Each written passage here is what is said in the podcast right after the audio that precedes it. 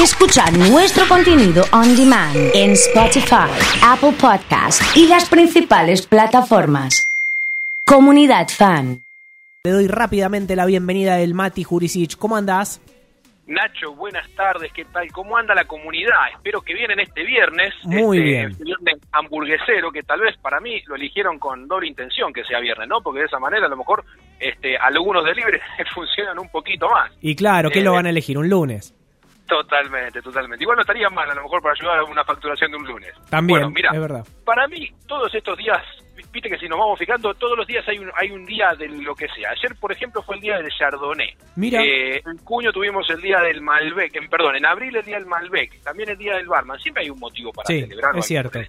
Si no lo inventamos. Entonces, para mí es, es la, la ecuación es bastante sencillita. Cuando uno es sub 18, la- uno piensa la birra con, eh, perdón, la, perdón, la hamburguesa con la gaseosa. Pero cuando sos sobre 18, o sea que ya no podés jugar más en la sub 18, Ujú. eh, eh, estás pensando en otro tipo de productos, como por ejemplo la cerveza, que por ahí es como la este, ecuación prácticamente establecida en cualquier lugar eh, gastronómico, decir, bueno, me como una, una hamburguesa y me tomo una birrita.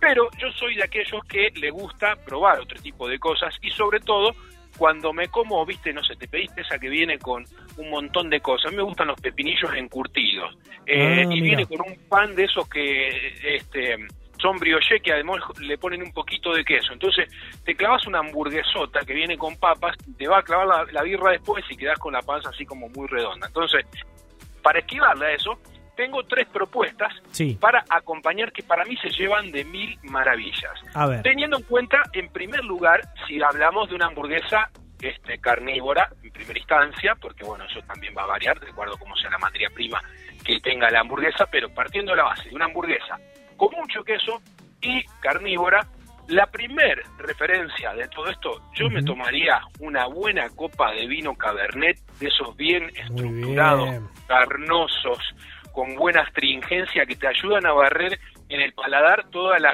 materia grasa que te va dejando eh, la hamburguesa. De hecho, lo hice en más de una ocasión y me parece una combinación perfecta porque, bueno, si se lleva bárbaro con el asado, ¿por qué no se va a llevar Claro. con? Es prácticamente lo mismo, nada más que combinado de otra manera. Y está, están buenas estas recomendaciones. Terminá de hacer las dos y, y después te doy mi opinión. Bueno, como quieras. Eh, la segunda es un trago que para mí se lleva perfecto con esto sobre todo cantidad de líquido, que es el famoso gin tonic. Para mí una hamburguesa se banca el sentido de un gin tonic y un gin tonic se banca acompañar una hamburguesa, sobre todo si elegimos esas aguas túnicas que son un toque más ácidas en sabor, eh, que también, porque digamos lo ácido es lo que barre con la materia grasa y nos permite hacer la compañía ideal. Y después una última, y ya es un poco más personal, que yo la he hecho en más de una ocasión y me gustó muchísimo, sobre todo si pienso en hamburguesas un poco más chicas de tamaño y no tan este, quesosas, por, por así decirlo, es un Negroni. Mira, Negroni, lindo, cortito, Se la banca. se la banca perfecto. mira. ¿Vos sabés por qué viene bien tu recomendación? Por esto que decías al principio. Muchas veces la gente combina eh, estas hamburguesas con la cerveza artesanal y te juro que hasta después te cuesta irte a dormir. Es una bomba mezclar hamburguesa con cerveza artesanal. Así que eh, está bueno combinarla con estas bebidas que por ahí son un poquito más ligeras y, se acompañan muy bien. Mira, en en ese sentido yo no soy especialista en materia de cerveza artesanal, sí las he bebido mucho, pero voy a tomar referencia de una frase que suele decir Tocha, que para mí es uno de los grandes referentes en materia de cerveza artesanal de acá de la ciudad de Rosario, que él siempre dice, la cerveza es pan bebible. Entonces, ten en cuenta, si te estás clavando un pedazo de pan, clavarte una hamburguesa después, eh, me parece que no va. Incluso para mí la cerveza artesanal tiene muchísimas cosas interesantes para trabajar en eh, otro tipo de comidas que se llevan bárbaros, divinos. De hecho, ho- hoy estaba pensando, digo, ¿a dónde voy a ir a buscar una Imperial Russian, eh, Russian Imperial Stout?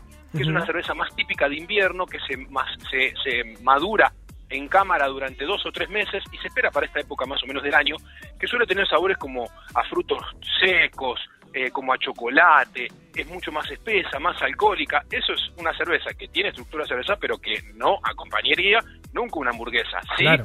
tal vez un postrecito, y me parece fantástico que así sea. Seguro, o una cerveza por ahí, una, una más ligerita, un liso eh, santafesino, que son más suaves, por ahí se la banca con una hamburguesa.